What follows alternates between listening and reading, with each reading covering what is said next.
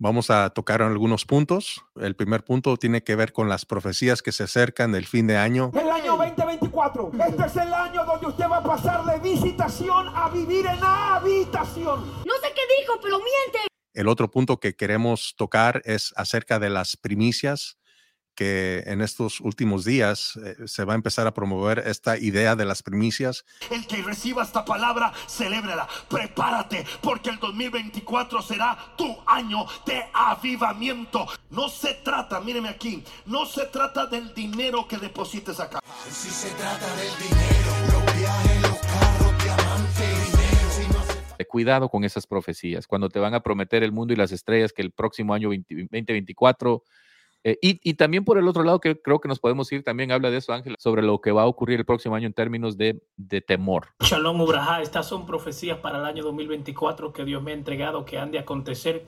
Y hay un virus, hermano, que se va a dejar sentir en el año 2024 y usted lo verá con sus ojos. Podía ver este virus, cómo se veía en la piel de la gente también. La piel de la gente sufría en estragos. Este, este, este virus se colaba por los aires, pero también... Va a suceder otra vez.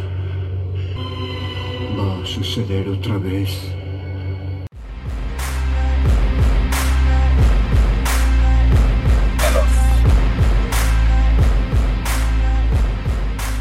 Ok, a todos nuestros queridos suscriptores, queremos tomarnos un momento para expresarles nuestra profunda gratitud por acompañarnos en este viaje transformador.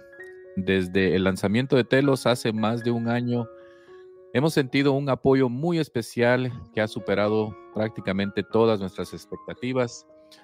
Su respaldo, queridos amigos, ha sido ah, esa fuerza que nos ha impulsado a llegar a más hogares y corazones, ah, Dios mediante este próximo año 2024 que se avecina. Saber que muchos de ustedes han sido impactados de manera positiva por nuestras pláticas nos llena realmente de una enorme alegría y satisfacción.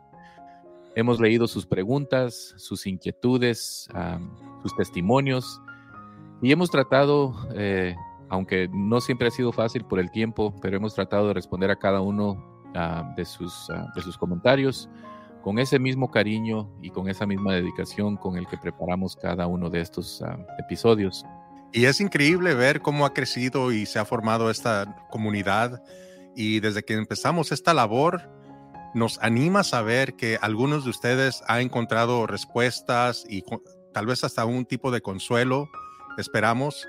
Y han comenzado el proceso de sanidad, ¿verdad? Y esto para mí, para Juan Pablo, para nosotros es una lección en la humildad, porque ustedes nos permiten estar junto con ustedes y caminar esta jornada juntos. Y mientras compartimos todas nuestras propias experiencias y, y todo lo que el Señor nos ha permitido vivir, todos podemos crecer y podemos madurar en el Señor. Y por tanto, cada comentario que, y cada mensaje que recibimos, ya sea favorable o desfavorable, todo esto nos anima para continuar esta labor. Y sí, hay algunos favorables ahí de vez en cuando, ¿no? Que, Mm. que por qué usan barba o por qué, por qué no usan corbata. Bueno, discúlpenos. Sí, sí. La verdad es que queremos que sepan, ah, estimados amigos y hermanos, hermanas, que su apoyo significa eh, prácticamente todo para nosotros. Nos sentimos honrados verdaderamente por su confianza y estamos comprometidos a seguir ofreciendo contenido significativo que primeramente Dios alimente ah, el alma y fortalezca la fe de nuestra comunidad. Estamos emocionados por lo que este próximo año nos traerá y esperamos seguir compartiendo este viaje juntos, expandiendo nuestros horizontes y compartiendo experiencias que nos enriquezcan mutuamente. Y de hecho, Juan Pablo, ya estamos a unas semanas de terminar este año. Vamos a comenzar un nuevo año, obviamente, y en unos momentos queremos com- comenzar a compartir con ustedes algunos puntos importantes para que cuando visites una iglesia, una congregación, en, este, en estas últimas semanas del año, que muchas veces suele suceder, para que sepas cómo cuidarte, para que no te vayas con la finta, ¿verdad? Es un dicho que también se puede usar que para que no te den gato por liebre y no te vayas con las emociones y, y a veces es fácil de llevarnos, dejarnos llevar por todo este tipo de ideas que a veces nos persuaden a hacer decisiones que por lo regular en, en otras ocasiones no, la- no las hiciéramos. Así es. Y ahora, ¿por qué el podcast? Ah, cre- creo que es importante regresar, hemos hablado tú y yo, Ángel, de regresar al, al principio, de reforzar el, el mensaje de lo que estamos tratando de hacer aquí, a diferencia de otros canales, porque hay muchísimos canales importantes ah, que, queremos mencionar a lo largo de este, de este episodio, principalmente para dar honra a los que están trabajando en este espacio de querer informar a la iglesia, traer ah, luz a temas que a veces son tabú o difíciles de, de dialogar o de, de abordar, pero eh, queremos regresar a, a que las personas que han tenido la, la ama- amabilidad de seguirnos en este espacio del año que hemos estado vigentes, el porqué de, Telos como un podcast, por qué existe Telos. Ah, y lo cierto es de que Telos, estimados amigos, es más que un mero podcast más de los miles y miles que existen. Queremos que Telos, estimados amigos que nos escuchan, sea un refugio para aquellos cuya fe ha sido zarandeada, principalmente, para aquellos cuya fe ha sido sacudida, zarandeada, eh, cuyos corazones han sido heridos por el engaño muchas veces y el abuso de poder en la iglesia. Y vamos a estar hablando de este abuso de poder que eh, yo creo que es tal vez más, más común que aún el abuso físico o el abuso sexual en, en- en ciertos casos, sea de, de, ah, de mujeres o de aún de niños. Este, este abuso del poder, de, de- vamos a hablar de lo que es eh, un, una, eh, un balance o una dinámica de poder asimétrico, asimétrico en términos de que es completamente desbalanceado, porque la mayor porción de poder existe en el, en- del lado del, del pastor o del líder, por, por naturaleza, ¿no?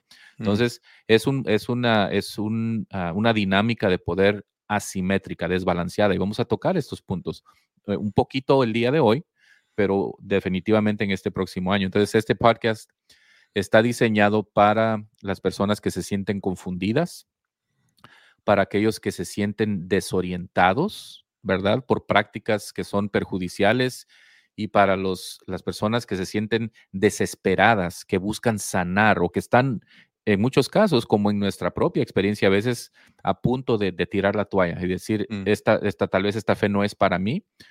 Eh, que este es, un espacio de confianza donde queremos que, en inglés decimos safe space, ¿no? A las personas que, que pueden hablar inglés o que son bilingües conocerán esta frase muy popular, especialmente en esta nueva época después de post-COVID, donde la salud mental es muy, muy importante porque hemos sufrido tantos golpes co- como una sociedad en- alrededor del mundo. Entonces, en términos de salud mental, esta frase safe space o lugar de confianza o lugar seguro, queremos que ustedes sientan este lugar seguro de que están en un lugar de confianza donde no estamos aquí para juzgar, para decir cómo que cómo te atreves a pensar de que vas a dejar a la iglesia, de que vas a dejar tu fe, de que de que estás cuestionando tu fe. No. Está bien hacer estas cosas. No, no te preocupes en de que aquí vamos a juzgarte de que estás cuestionando tu propia fe. No, queremos más bien ayudarte a, a, a trabajar esa sanidad, a, ver cuáles son las raíces y, mostrarte, incluso con la Biblia, de que las cosas que, que te, que te han enseñado en tu iglesia local tal vez, o la manipulación o el abuso que has recibido de tus líderes, sea pastor, sea el pastor de jóvenes, sea quien sea, no es tu culpa. Son cosas que te han sucedido fuera de tu control. Entonces, este es el lugar para ti. Primeramente, Dios, este podcast puede ser un grano de arena en este espacio de, restauración y de sanidad. ah, y que estamos también a la vanguardia de lo que es las enseñanzas que está recibiendo la iglesia, Ángel. Obviamente no estamos diciendo que todas las iglesias son iguales o que todos los pastores son malos. Yo creo que eso, ese punto ya lo hemos tocado va- varias veces en este, nosotros aquí en Telos. Y a la vez también no queremos que se nos malentienda pensando que solamente estamos para atacar y Exacto. a ridiculizar a otras personas por su Ujú. fe, etcétera. Creo que lo que nosotros estamos tratando de lograr va de- más de acuerdo con lo que está en una escritura que yo creo que es una de las más importantes porque es parte del sermón de la montaña del Señor en Mateo 7, del 3 al 5. Dice, ¿y por qué miras la paja que está en el ojo de tu hermano y no echas de ver la viga que está en tu propio ojo? ¿Cómo dirás a tu hermano, déjame sacar la paja de tu ojo y he aquí la viga en el ojo tuyo? Hipócrita, saca primero la viga de tu propio ojo y entonces verás bien para sacar la paja del ojo de tu hermano. Eh, y esto es- son palabras directas de nuestro Señor Jesucristo. Lo, lo que resalta aquí, lo que yo puedo mirar que resalta, es que, ah, como mencionaba Juan Pablo, que personas como nosotros hemos vivido en- y, y hemos experimentado, yo creo, y al igual que muchas otras personas, el estar en iglesias que son abusivas, en donde los líderes o personas dentro de, esta- de las congregaciones han abusado de la confianza de, la, de, nuestras personas en, en diferentes aspectos. Y cuando nosotros queremos ir a, los, a todos ustedes que nos escuchan, nosotros somos como esa persona que dice el Señor, primero quita la viga de tu propio ojo. O sea, nosotros ya quitamos, ya removimos esta viga. Ahora podemos ir de una manera eh, amorosa y eh, este, yo creo que más conocedora de lo que, de, las repercusiones que vienen de los malos líderes y ayudar a nuestros hermanos a sacar la paja del ojo de ellos. O sea, Jesús no dice, ah, quítate la, la viga de tu ojo y vive tu propia vida. No dice, quita la viga de tu ojo, entonces verás la paja que está en el ojo de tu hermano. Y telos, nosotros, yo y mi hermano Juan Pablo, creo que es de donde estamos llegando nosotros, que vivimos unas experiencias que queremos compartir. No todos los pastores son iguales, no todas las iglesias son iguales, no todos son malos, pero también no todos son buenos. Y queremos ah, ayudar a nuestros hermanos que posiblemente están pasando por algo similar o ya vivieron algo similar y queremos compartir esas experiencias y vamos a tocar estos puntos a continuación y queremos más bien ayudar a sanar a la iglesia, ayudar a, ayudar a sanar a los miembros que fueron, han sido afectados por abusos, ya sea por robos, estafas o otros tipos de abusos que suelen suceder lamentablemente dentro de las iglesias. Y eso es lo que nosotros estamos tratando de ayudar a, sanar, que el Señor nos use. Así que acompáñenos en esta jornada y vamos a crecer juntos. Así es, y creo que, eh, como decías tú, Ángel, nuestro propósito es muy claro, buscar y revelar la verdad de la Biblia, proporcionar ánimo y consuelo a las personas que nos necesiten ah, y encaminarte primeramente, Dios, hacia una restauración de tu fe si es que estás experimentando esa crisis. Am, aquí en Telos, estimados amigos, nos dirigimos a quienes están en busca de respuestas. Ah, tal vez no todas las personas en una congregación se estén rascando la cabeza y preguntándose por qué está diciendo esta, este pastor o este líder que invitaron, esta persona que vino del extranjero, hablando de estas cosas que realmente no concuerdan con lo que yo he estudiado en la palabra de Dios y no, e- no encuentran un recurso a quien poder ir, eh, ir y, y tener estas pláticas, porque tal vez el pastor no ha, no ha creado ese espacio o esa confianza de poder ir y hablar con él o- ah, o, con los líderes, ¿no? Entonces, a estas personas dentro de congregaciones que anhelan recuperar su fe, tal vez, a reconstruir tal vez su confianza y rede- redescubrir el propósito auténtico de lo que es la iglesia, Mm, ah, lo, cual es el, el- lo cual es el ser un reflejo, ya sea colectivo o individual, de la compasión y el amor de Jesús aquí en la tierra. Ese es telos.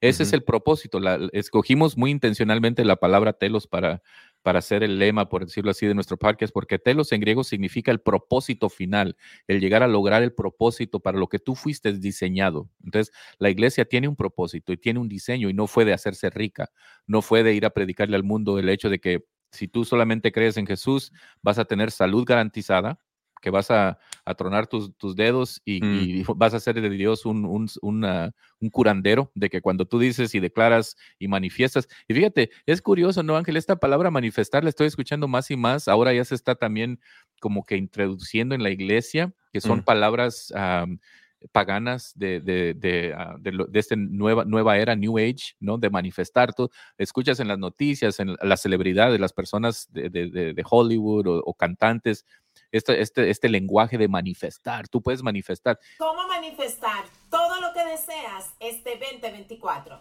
Este será tu video favorito del 2023, porque te enseñaré cómo manifestar todo lo que tú quieres en el 2024. Vamos a empezar a manifestar todo lo que queremos usando el método de la escritura.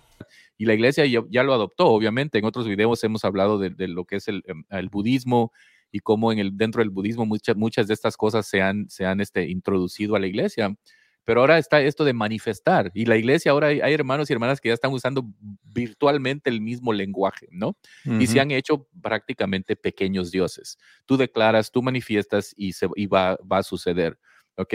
Y sabemos y hemos hablado del, del daño que causa eso a personas que tal vez tienen a un ser querido en un estado de, de cáncer terminal, donde ya tienen eh, el diagnóstico médico es de tres meses o menos de vida, ¿no? A veces es Ujú. un niño, un hijo chiquito de seis, siete añitos que tiene un cáncer inoperable y estas, y, y estas falsas ideas de que simplemente con creer y declararlo y manifestar eh, y, y- y no sucede. Entonces, ¿qué hace eso a la fe de una persona? Porque el Señor prometió estar con nosotros hasta el final, pero no prometió ni, eh, o no garantizó de que 100% todo el tiempo, siempre y cuando tú creas en Él y manifiestes y declares, Él lo, va, él lo va a hacer. No es así por sus propósitos, porque dice la Biblia que dice, mis pensamientos son más altos que tus pensamientos, mis propósitos son, entonces, no es, todo es dentro de la voluntad de Dios, dentro de la voluntad de Dios. Entonces, ese Estelos, amigo y amiga, no estás solo, no estás sola. Esperamos que aquí tú encuentres un espacio donde las conversaciones, esas conversaciones difíciles, encuentren luz, donde la sanidad comienza y donde la esperanza renace. Así que acompáñanos mientras nos eh, volvemos a sumergir. El tiempo no nos ha permitido por el trabajo. Ángel y yo respectivamente tenemos nuestros, nuestras carreras. Estamos tratando de sacar adelante este proyecto con el pequeño y limitado espacio de tiempo que tenemos, pero queremos una vez más sumergirnos y, y volver a dedicar tiempo para hacer estas series este próximo año. Tenemos mucho material para, para trabajar el- en el 2024, así que suscríbanse, estimados amigos, si no lo han hecho aún al canal. No se pierdan los próximos episodios. E- en este episodio en especial, am, celebrando la temporada, la siendo conscientes de que estamos en medio de la temporada navideña y acercándonos al, al fin de otro año, eh, pero tenemos un episodio eh, especial, Ángel. Sí, y yo creo que regresando un poquito a lo que mencionabas, Juan Pablo, acerca de los abusos dentro de las congregaciones, de que eh, sí, se están metiendo muchas ideas de mercadotecnia del mundo ah, y las se están tratando de implementar dentro de las congregaciones. Y eso es lo que muchas veces causa estos daños, estos abusos, porque lo hacen con un fin y el fin es siempre de eh, exceder, ah, perdón, este, de ex- acceder o exceder poder sobre otros. No, no, no sé si estoy usando la palabra correcta, pero de ejercer, creo que es e- ejercer. ¿no? eso, ejercer, gracias, de ejercer poder sobre otros. Y ese es el, el- el punto donde gira todo esta, am, estas ideas de mercadotecnia, porque si yo te digo, Juan Pablo, si tú tienes un hijo enfermo, una esposa enferma, ya terminalmente enferma, y te digo, pues el Señor te va a sanar, pero ah, fíjate que el Señor quiere que dones pues la mitad de, que vendas tu casa y, y des la mitad a la iglesia. E- Es una, exagera- una exageración lo que estoy diciendo, ¿verdad? pero solamente como ejemplo. Entonces tú de buena voluntad haces lo que te dijo esta persona y después te das cuenta que no, que al último eh, lo único que se logró fue que hiciste más rica a esta persona porque le diste la mitad de lo que tenías. Y eso hiere al, a- a- al cuerpo del Señor porque al final del día lo único que querían lograr era eh, re- recibir este dinero y lo que se traduce al dinero es poder, eh, eh, esto de ejercer poder sobre otros. Y en Primera de Timoteo es bien clara la Biblia, en Primera de Timoteo 6:10 dice, porque la raíz de todos los males es el amor al dinero, El amor. el cual, codici- codiciando algunos, se extraviaron de la fe y fueron traspasados de muchos dolores. Muchas personas dentro del liderazgo en muchas iglesias. Esto es el mal que está plagando en las iglesias y está bien expresado aquí en la Biblia que el mal de todo gira sobre el amor al dinero. Y este amor al dinero, una vez más, se traduce al poder y la manipulación de los demás. Entre más manipulo, más poder tengo, más dinero tengo, más influencia tengo. Y esto es lo que lamentablemente dentro de estas iglesias abusivas, de estos líderes abusivos, ese es lo que los hace hacer lo que hacen. Así que en Telos, una vez más, queremos apuntar hacia estas, eh, estas cosas y señalarlas y decir, esto no debe de estar sucediendo, queremos, y, lo que debe de estar sucediendo eh, es esto otro. Eh, este es el, el, fin de este podcast de Telos, de lo que nosotros queremos lograr, porque esto es lo que hemos vivido y lo que sabemos del Señor. Así que vamos a tocar algunos puntos y vamos a irnos uno por uno. Uno, el primer punto tiene que ver con las profecías que se acercan del fin de año, que ya vienen o que ya empezaron a llegar a tu congregación. El año 2024 es el año donde el Señor va a tocar tu puerta. Es el año de la comunión con Dios. Este es el año donde usted va a pasar de visitación a vivir en habitación. No tienes otro lugar donde decir estupideces. El otro punto que queremos tocar es acerca de las primicias que en estos últimos días eh, se va a empezar a promover esta idea de las primicias. Vamos a mirar lo que es esto. Que el 2024 habrán sueños que Dios va a cumplir en mi vida. Yo le quiero profetizar a la iglesia que pastoreo, prepárate, porque el 2024 será tu año de avivamiento, porque donde hay muerte a la primicia, hay avivamiento de la cosecha. Eso es lo que nos espera, milagros. Nos espera ver a Dios haciendo lo que nunca ha hecho porque estamos muriendo a través de la primicia. Aquí te dejo un par de principios de la primicia. El primero, anótalo. La primicia es una semilla de consagración. No se trata, míreme aquí, no se trata del dinero que deposites acá. Si se trata del dinero, los viajes, los carros, diamantes, dinero. Si no hace falta porque es tan importante, dinero. Quien lo que construye a sí mismo lo rompe, dinero. Le habla aquel que no responde. Y por último, vamos a tocar el punto de las advertencias que a veces se nos dicen en las iglesias, y este yo lo he escuchado varias veces, donde se nos dice, cuídate de otras personas o otras organizaciones de lo que dicen, no escuches lo que ellos dicen porque lo que te quieren hacer es te quieren desviar. Solamente tienes que escuchar a tus pastores y a tus líderes y fuera de ahí no puedes escuchar a nadie más. Y vamos a mirar si eso realmente es bíblico, si realmente es correcto y vamos a analizarlo de acuerdo a lo que el Señor espera de nosotros, de su iglesia. Así que, Juan Pablo, ¿qué, te parece si empezamos con el primer punto? Sí, y esto eh, lo tocamos ah, justamente casi ya un año a la fecha. Mm. las profecías de fin de año, ¿no? Este, vienen, este, especialmente ahorita en este entorno de lo que está ocurriendo en términos de las guerras, las, las doble guerras, ¿no? La que, la que se extendió ya en la Ucrania con, con Rusia, ahora esta guerra con Israel y, el pueblo palestino y lo que ocurrió ahí tristemente, ¿no? Ah, empiezan estas profecías de personas que sintieron cosquillas, vieron una visión, Dios les habló, quién sabe, no tantas otras cosas, porque eh, hemos visto año tras año tras año eh, falsos profetas que se levantan y tienen algo que decir para el próximo año.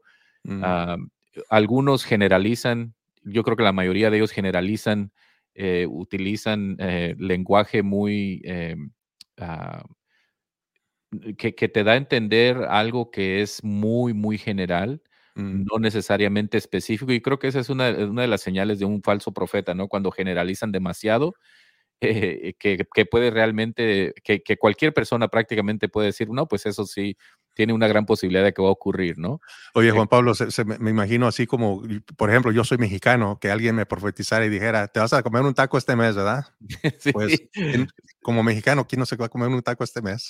sí, creo que lo mencionábamos en uno de los videos anteriores acerca de las profecías, de- s- s- ah, meramente hablando de, lo- de los falsos profetas, ¿no? Pero Sí. sí es algo que ocurre eh, eh, con frecuencia cada año y si te das cuenta, eh, una gran parte de las profecías que vienen, que, ah, que son, que lo que, lo que va a ocurrir el, el- el próximo año tienen que ver con dinero, tienen que ver con la prosperidad material en el hogar y, y están apelando a este sentido de, de- de querer mejorar tu vida en el entorno físico, material, ah, porque ¿quién no va a querer, si, si te encuentras en una situación difícil económica, ¿quién no va a querer que, que Dios te bendiga el próximo año con un mejor trabajo, con un mejor salario, Mm, con salud, si, si estás enfermo? Entonces, están apelando a estas necesidades eh, básicas y elementales eh, que, que tiene una persona, una familia, eh, y generalmente tienen que ver con el dinero, con la prosperidad económica, y, ujú. y, y están casi conectadas también con, con esto de las primicias, ¿no? Porque eh, en,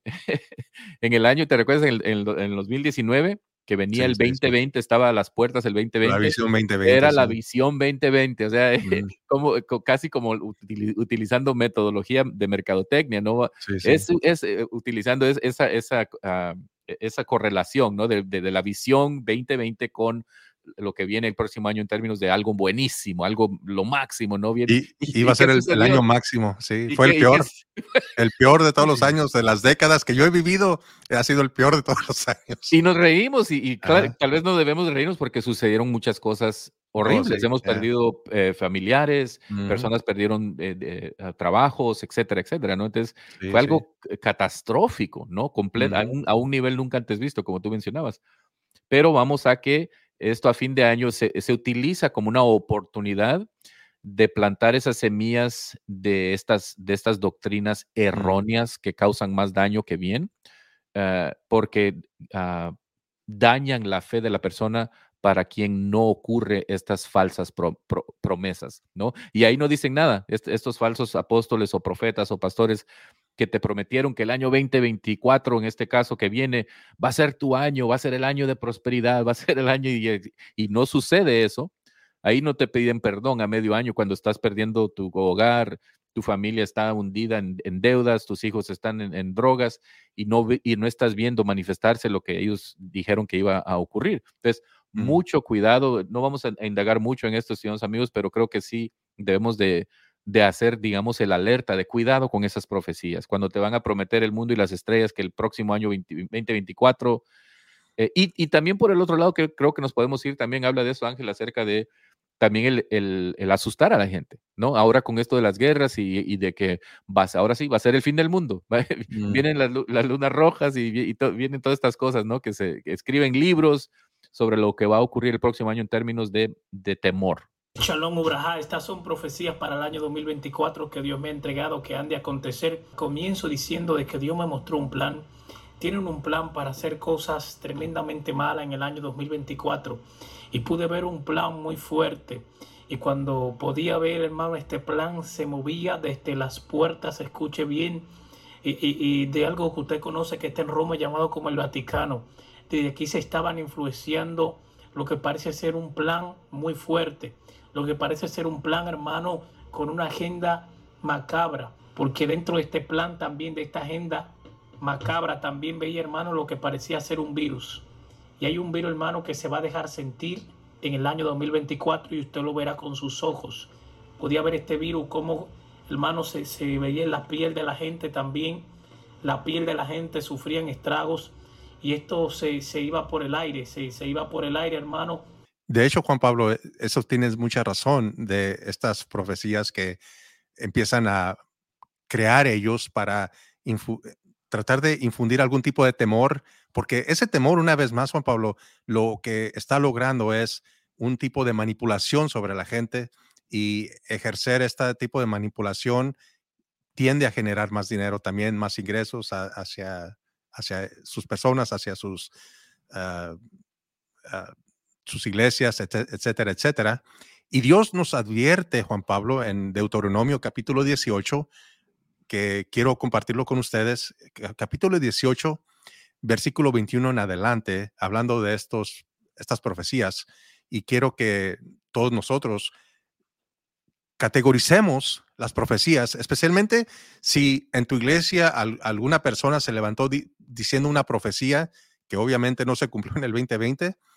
Esto es lo que dice Deuteronomio 18 del 21 en, adelante. Dice, y si dijeres en tu corazón, y, aquí- y aquí está Dios hablando, ¿ok? Esta es ah, Dios hablando directamente hacia el pueblo de Israel. Dice, y si dijeres en tu corazón, ¿cómo conoceremos la palabra que Jehová no ha hablado?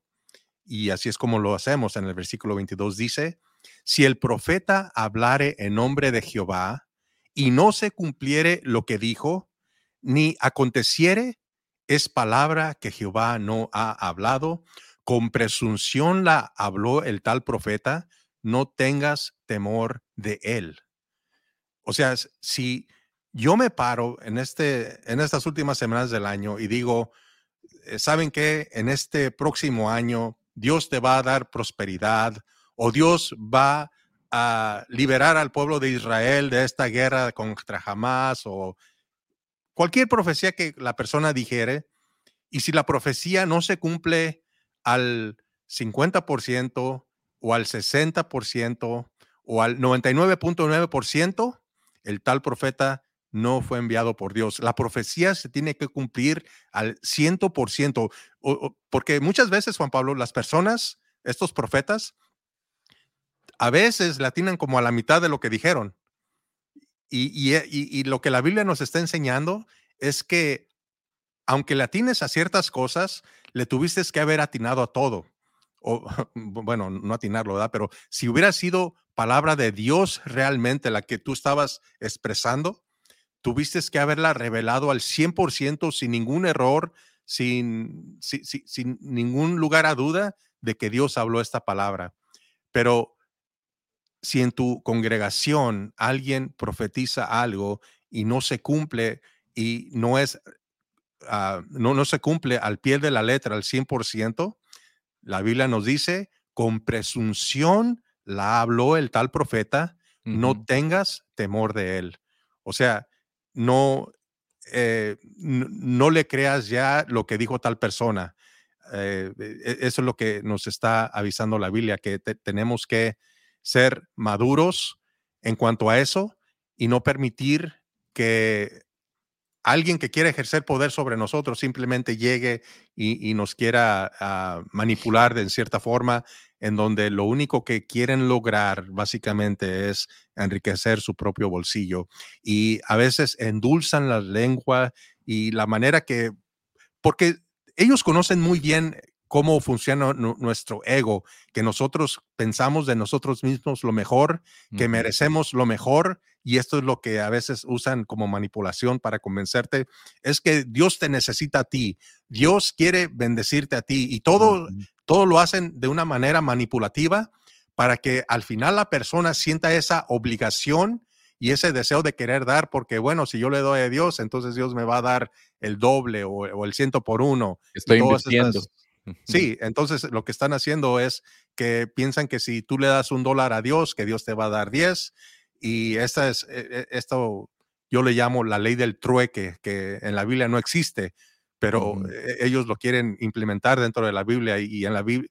Y entre nosotros y Dios no hay trueque, no hay intercambio de dinero, no hay ese ah, ah, estrategias eh, mercadotécnicas en donde yo le puedo convencer a Dios que, ¿sabes qué, Dios? Si yo te doy esto, entonces tú me tienes que dar más. Eso no, no lo podemos usar como manipulación en las iglesias, Juan Pablo. Sí, lo que da miedo es que ahora también le, le- le usan, usan palabras bien profundas y sofisticadas o frases que te hacen sentir como que, wow, debe de ser la verdad, ¿no? Mm, Y sí, sí. existe, por ejemplo, ahorita uno de los, de los más fuertes, eh, le llaman el, el- el money pastor o el pastor del dinero, no creo que se llama Robert Morrison, si no, si no me equivoco, aquí en Estados Unidos creo que está en. Texas, pero este señor tiene libros y libros y libros, tiene una mega iglesia, creo que tienen arre- arriba de 100 mil eh, eh, miembros cada domingo, tiene escuela bíblica donde, donde producen, haz de cuenta, pequeños clones de, de él con la Mm. misma filosofía y las mismas creencias de, de- de error que tienen que ver casi 100% con el dinero. En todas sus pláticas, sus libros, sus discursos, de hecho, él, él es el padre de esta frase, ah, Your Best Life, creo que se llama la- tu mejor Mm. vida, o the, o the Blessed Life, es la vida bendecida. Tu vida bendecida es el, es el título de, de su, ah, de su filosofía, de su enseñanza, The Blessed Life. Y luego, y de ahí muchos pastores han tomado y, y lo enseñan, enseñan esa misma doctrina a sus eh, congregaciones y todo eso se, se, se difunde por el mundo entero. Ah, imagínate, solo con las escuelas bíblicas, cuántos mini, mini eh, subpastores debajo de él está produciendo cada año. Pero tienen estas frases, estos, estas, estos dichos como por ejemplo principios, principios, eh, usan esta palabra principios para que digas tú, no, pues e- es algo que debe de ser como una, una ley eh, en la Mm. Biblia, en es- especialmente en el Nuevo Testamento.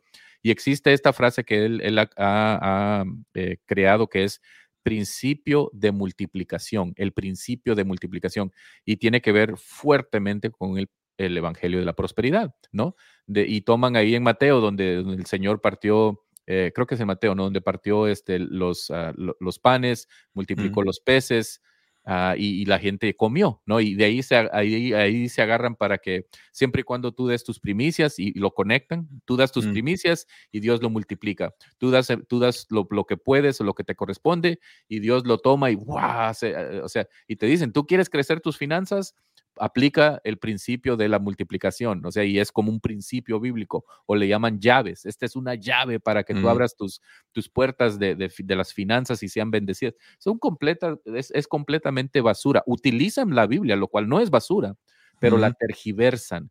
Y vamos a esto, Ángel, de que cuando los seres humanos forman grupos en términos generales, ya sea grupos políticos, grupos religiosos, sociales, cultura- culturales, lo hacen generalmente con la esperanza de beneficiar al colectivo, de fomentar esa cohesión y la igualdad entre sus miembros, ¿no es cierto? Sí, sí. No obstante, si, si, no es, si no estamos atentos a los riesgos, estas organizaciones, organizaciones pueden desviarse Mm. De sus propósitos originales y tornarse contraproducentes. Sí. El mayor peligro, Ángel, hemos hablado tú y yo, que acecha a cualquier organización es la ambición de poder lo cual resulta generalmente en el abuso y la manipulación hacia, hacia sus propios miembros. Y lamentablemente, Ángel, tú y yo hemos visto que esto también afecta a las instituciones religiosas, incluyendo a nuestras iglesias. Entonces, la búsqueda desmedida del poder y el uso indebido del mismo, eh, de ese mismo poder pueden perjudicar el propósito genuino de estas comunidades, llevándolas a alejarse de su misión de generar bienestar y guía espiritual. Porque la raíz, tú lo mencionabas anteriormente, de Sí. todos los males es que no El es el dinero, es el amor al dinero, el cual codiciando algunos se extraviaron de la fe y fueron traspasados de muchos dolores. Entonces, de ahí viene esta raíz de, de las profecías de fin de año, las primicias y todo lo demás que vamos a estar hablando en términos también de, de- de pastores o, ur- o urga- organizaciones, perdón, mi, nuestro, eh, mi español es pésimo, disculpen hermanos, Ah, pero organizaciones que dicen no escuches a nadie más que no seamos nosotros, ¿ok? Ujú. O sea, eh, y, esto dicho sea de paso, es una versión de quienes dicen tener la única verdad. Si en tu iglesia, en tu congregación de- dicen, aquí tenemos la única verdad, tenemos la revelación especial de cualquier doctrina, ¿ok? Que nadie más tiene, cuidado, tener mucho cuidado. Entonces, fundamentalmente la pregunta creo que es, Ángel, y estamos yo creo tú, tú y yo en acuerdo, en tu congregación ah, o en tu organización, ¿eres tú como persona libre de pensar? ¿Eres libre de cuestionar? ¿Eres libre de hablar? Puedes, por ejemplo, tú decirle a, tu líder, a tu pastor, lo que tú estás pensando con confianza. Ah, utilizando, por ejemplo, la comunicación con Dios como un ejemplo. La oración, tú y yo sabemos, Ángel, que es uno de los medios de gracia más hermoso como hijo de Dios o como hija de Dios. Dios nos anima a hablar con Él, ¿no es cierto? Así es. Entonces, puedes decirle tú a tu pastor, a tu líder, cualquier cosa y nunca temer repercusiones Mm. indeseables. No siempre. ¿verdad? no siempre, tu pastor en cierto aspecto a- es, es como un subpastor del Señor. Entonces, Dios llamó a tu pastor, a tu líder, para, eh, para imitarle a él, para emular al Salvador, mientras él brinda un ejemplo, un ejemplo a nosotros seguir. Entonces, de manera que si cuando, cuando tú tienes estas preguntas, estos este deseo de, de tener una conversación con cosas que no concuerdan, deberías de sentirte tan libre para hablar con tu pastor como lo eres para hablar con el Señor, con el Señor, porque si, si no te sientes con esa libertad, algo está, algo no, no está concordando ahí. Dice Primera de Pedro 5.3, no como teniendo señorío sobre los que están a vuestro cuidado, sino siendo que ejemplos de la grey. Sí, y la Biblia está llena de este tipo de ejemplos. Y no solamente la iglesia, sí, sino aún la, la misma, ah, perdón, no, no solamente la Biblia, sino también la misma historia de la iglesia está llena de este tipo de ideas. Eh, pero regresando un poquito hacia lo que decías anteriormente de este señor que ha escrito librerías y todo esto, de estas nuevas ideas que llevan hacia la prosperidad, porque una de, las cosas que les identifica a ellos, en donde usan ciertos eventos históricos, ya sea en la Biblia o, eh, en la historia reciente, de que Dios sobró de una manera. Por ejemplo, el ejemplo que tú decías de la multiplicación de los panes, que el Señor multiplicó los panes porque la gente trajo eh, pues pe- peces, a panes y peces y Dios los multiplicó. Y porque Dios obró de una manera en una dispensación, quiere decir que ese es un patrón para que Dios obre de la misma manera si yo hago las mismas cosas. Lo que pasa es que Dios no está obligado a, que, a, a obedecer lo que yo quiera que Él haga, no porque Dios obró de una manera en los tiempos de Elías, en los tiempos de Moisés, Abraham, todo esto. eh, eh, eh, no necesariamente son patrones que debemos de seguir todas las veces, especialmente cuando eh, al final los beneficiantes no son las personas que están debajo del grupo, sino los que están arriba de esta pirámide de grupo en el liderazgo. Y esto no, no solamente es para ah, los negocios del mundo, sino aún para las iglesias en donde los líderes son los que más se parece beneficiar. Eh, el otro punto que mencionabas, Juan Pablo, acerca de los líderes que dicen, cuídense de las personas que no somos nosotros, que les enseñen, porque lo único que quieren hacer es desviarlos y, y, y- y no, no, no escuches predicaciones de otros lados, no escuches enseñanzas de otros lados. Si quieres aprender algo, tienes que venir a mí, a nuestros líderes, porque nosotros no te vamos a desviar. Eso no es siquiera bíblico. Eh, Pablo, aún él mismo, en Hechos, no, no recuerdo, de 17 o 18, que dice, y, y está hablando de los hermanos de Berea, que dice, ellos fueron más nobles que los de Tesalónica, porque los bereanos, ellos indagaban la palabra de Dios. O sea, Pablo les estaba enseñando. Y fíjate, Pablo escribió la mitad del Ellos Nuevo estaban ahí Testamento cuestionando, cuestionando, cuestionando. le estaban haciendo preguntas. A ver, Pablo, tú dices de la resurrección, enséñanos en dónde está eso escrito. Y. Pablo les tenía que enseñar todas estas, todo lo que Pablo decía, Pablo tenía que respaldarlo con la Biblia o, con lo que estaba de la Biblia, ¿verdad? Que era el- lo que hoy conocemos como el Antiguo Testamento. Pero Pablo no, no podía decir solamente lo, lo que él pensaba, sino que tenía que respaldarlo. Y las personas que lo estaban cuestionando eran los mismas, era la misma iglesia, eran los mismos personas que iban a llegar a creer en el Señor. Y si Pablo no fue exento de eso, cuánto más nosotros, aún en nuestras tradiciones protestantes cristianas que nosotros pertenecemos, o sea, si nosotros no somos católicos, au- automáticamente somos protestantes. ¿Por qué somos protestantes? Bueno, porque un día alguien protestó en contra de una doctrina, una enseñanza o lo que haya sido de una organización y se levantó y tuvo que haber una reforma de la manera que creemos y eh, enfocarse o alinearse más con lo que ellos conocían de la Biblia. Esto es, eh, este, dijera yo, espíritu reformador, ¿verdad? Que eh, tenemos que mirar y buscar cuando las las- la organización que debe de ser la iglesia empieza a desviarse, así como lo hacen las demás organizaciones, entonces tiene que comenzar a ver a alguien que se empiece a despertar y empiece a cuestionar, oye, ¿por qué estamos diciendo que si tú das 50 ah, dólares, que el Señor te va a dar 500? Porque eso se parece mucho a lo que estaba pasando en el siglo XVI, cuando estaban vendiendo las indulgencias y es- esto parece más bien una, ah, una repetición de la venta de las indulgencias, pero ahora les llaman las primicias, ahora le, le llaman eh, de, de- de todos o- otros nombres que les ponen y, y les dan unos nombres bien nobles, bien bonitos.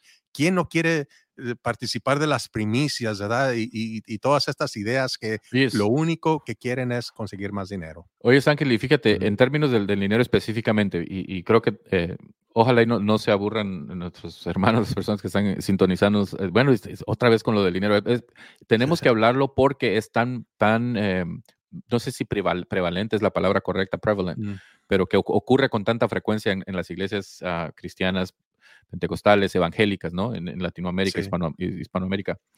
Ah, es, eh, ocurre demasiado ah, frecuente. Entonces, Mm. por eso tenemos que hablar sobre de, de ello y, y aclarar ciertas cosas. Así es. Si, si nos, si nos hacemos hacia atrás, Ángel, eh, tú, tú tienes eh, una, una maestría en, en divinidad, eh, Biblia, o sea, muchísimo más conocimiento que un servidor en términos de, de lo que es ah, una manera correcta de interpretar la Biblia, de verla, de, de ace- acercarte hacia ella, etcétera. Lo mío son las finanzas.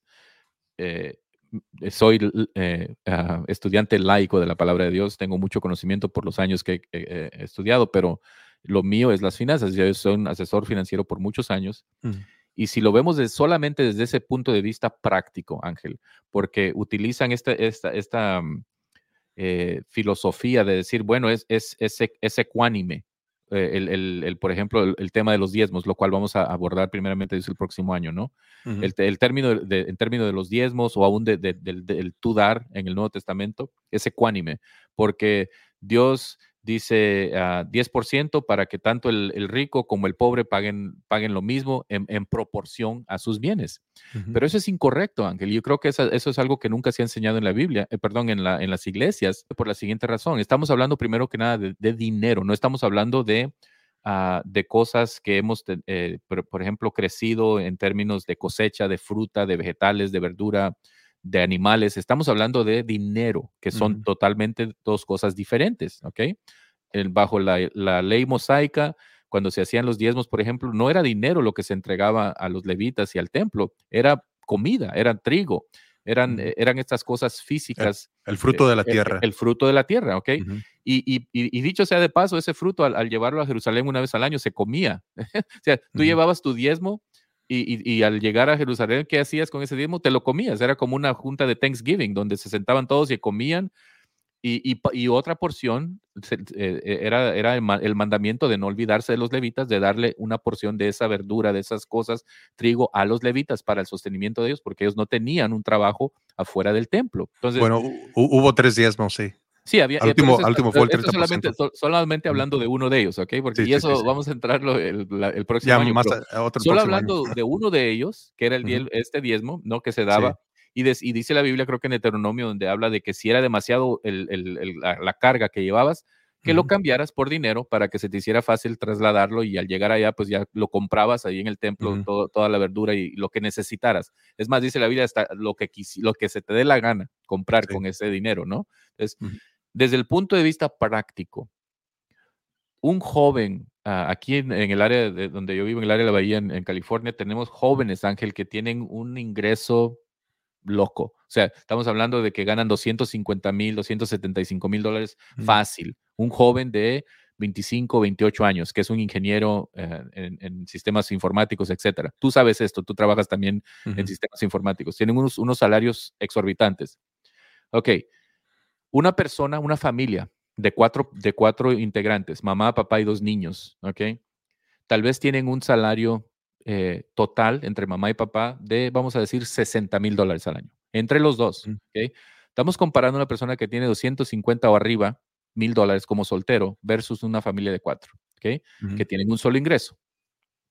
Este joven, para comer, para vestirse, para pagar su renta, si es que renta un departamento o su casa tiene una hipoteca, después de que cubre sus, sus necesidades básicas, comida, techo, vestir, le sobra, nosotros los asesores financieros le llamamos eso discretionary income, es ingreso discrecional, es decir, tú tienes la discreción de hacer con lo que te sobra después de que cubres tus, tus, tus necesidades básicas, ahora tú puedes hacer con ese dinero lo que te plazca, lo puedes invertir, ahorrar, regalarlo, lo que tú quieras. Ese es discrecional, ingreso discrecional. Una familia de cuatro con un salario de 60 mil dólares aquí en el área de la Bahía, Ángel, ¿sabes cuánto discrecional tienen después de pagar sus, de- sus necesidades básicas? No, no. Te voy a dar una, un- un- te, te voy a dar- te- te voy a decir que adivines con una sola vez. Cero Ok. cero dinero sí, sí, sí, lo discrecional. creo. Cuando le dices a una persona, no, pues es ecuánime el, el dar diezmos en términos de dinero para todos, eso no es cierto. Porque si una persona tiene discrecional, ingreso discrecional, ¿ok? Después de haber pagado sus necesidades básicas, que son las mismas. Vamos a decir, este joven puede, puede, eh, sus necesidades básicas son, por un decir, ¿no? Van a ser dos mil dólares al mes. Paga sus necesidades básicas, esta familia también paga sus necesidades básicas de dos mil dólares. A él le, rest, le, le quedan todavía para hacer lo que quiere. A esta familia le queda cero, cero, ¿ok?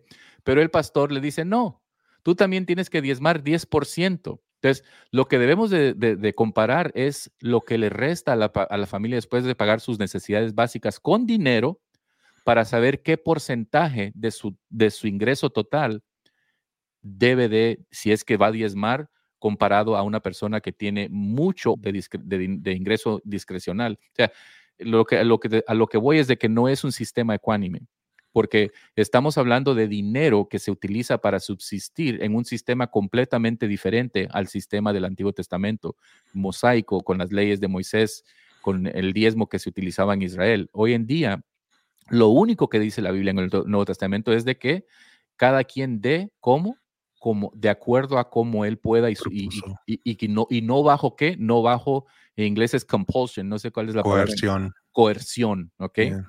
No dice nada de, de los diezmos y no, ahorita no es, ni siquiera hemos entrado en todo lo que es lo que vamos a hablar el próximo año de los diezmos, pero para darte una idea de que las cosas que dicen ser ecuánimes ni siquiera las han estudiado bien para decirle a las personas y forzarlos a hacer cosas que Dios mismo no está forzando a nadie a hacer en, este, en esta era.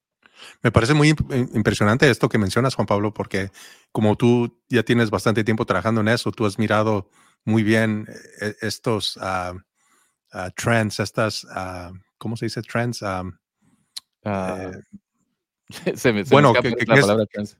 estos patrones financieros en las familias, ¿verdad? Que tú trabajas con familias, con sus necesidades este, financieras, como lo, lo que tú haces en, tu, en tu trabajo. Y eh, eso, e- esos números para mí realmente me, me impresionan porque eh, realmente me hace pensar no solamente en la parte de los diezmos que se imponen, ¿verdad? Porque la, la ley dice y, y en Malaquías dice y, y todo esto, pero toda tiene, si yo fuera el líder de la iglesia, yo dijera, toda tengo la, la, la, ah, la desvergonzidad de pararme y decir, ahora hermano, después de que diste diezmos y ofrendas, quiero que des las primicias. En- ¿Qué son las primicias? Encima de los diezmos. Ajá. Sí, y las primicias no, no están esperando algo igual a los diezmos, no, ellos quieren algo multiplicado, yo creo hasta 10 veces más de lo que diste de diezmos en, en- en un mes. Ah, por ejemplo, si tú das 100 dólares de diezmos en un mes, ellos quieren que des 500 dólares porque son las primicias del año. O sea, e- esto no, eh, más que pone más eh, estrés, más, más carga sobre los miembros, sobre eh, la feligresía, ¿no? Ujú. Porque No, y, y- a- ahora lo, lo que está pasando es que los estás esclavizando. Es- es- eso es lo, que, lo único que yo puedo deducir. Eh, Se convierte casi en una esclavitud en donde la gente está trabajando para el pastor, ¿que no? Ahí- y ahí te va otra. Es Ujú. 100% cierto, ahí te va otra. Y esto es algo que ya, como te repito, lo- no sé si las, ojalá las personas que nos estén escuchando sepan lo que significa ser un clon, ¿no? El clon de alguien.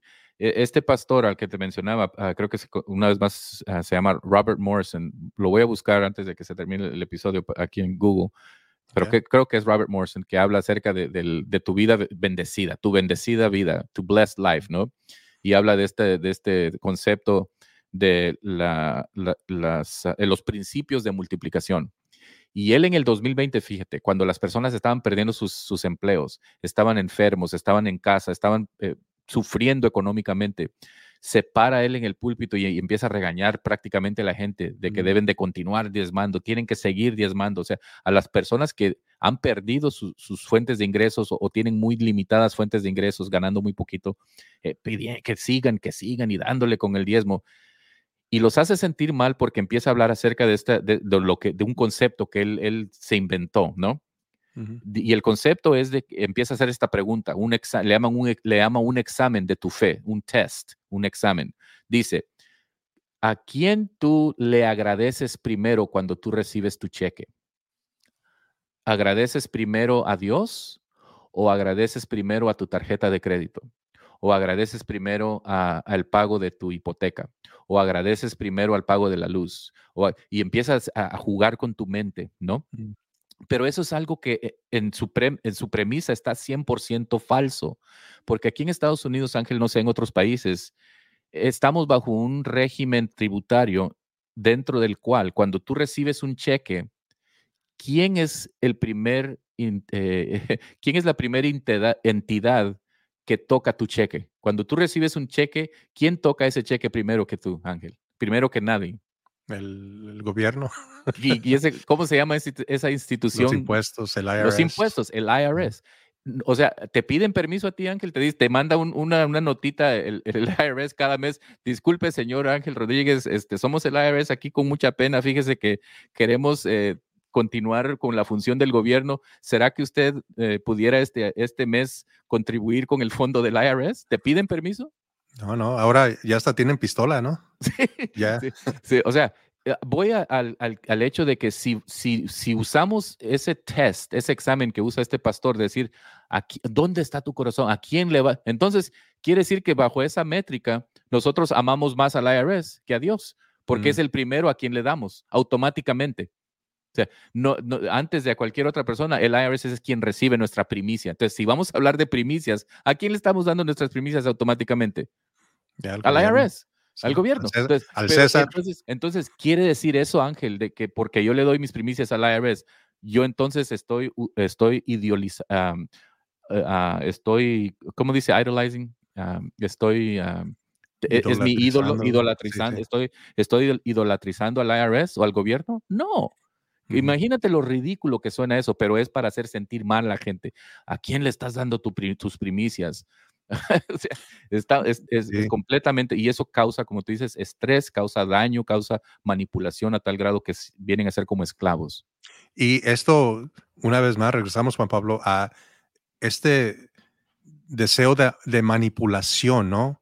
Porque lo que hacen para que la gente dé, siempre lo hacen con una estrategia manipulativa, en donde poquito a poquito empiezan a, ¿cómo se dice? Este, a cuestionar tus buenos deseos o, tus intenciones, porque tú, yo, yo no quiero el mal para nadie. Yo, yo, creo que prefiero que la gente tenga más beneficios que- que cosas negativas, ¿no?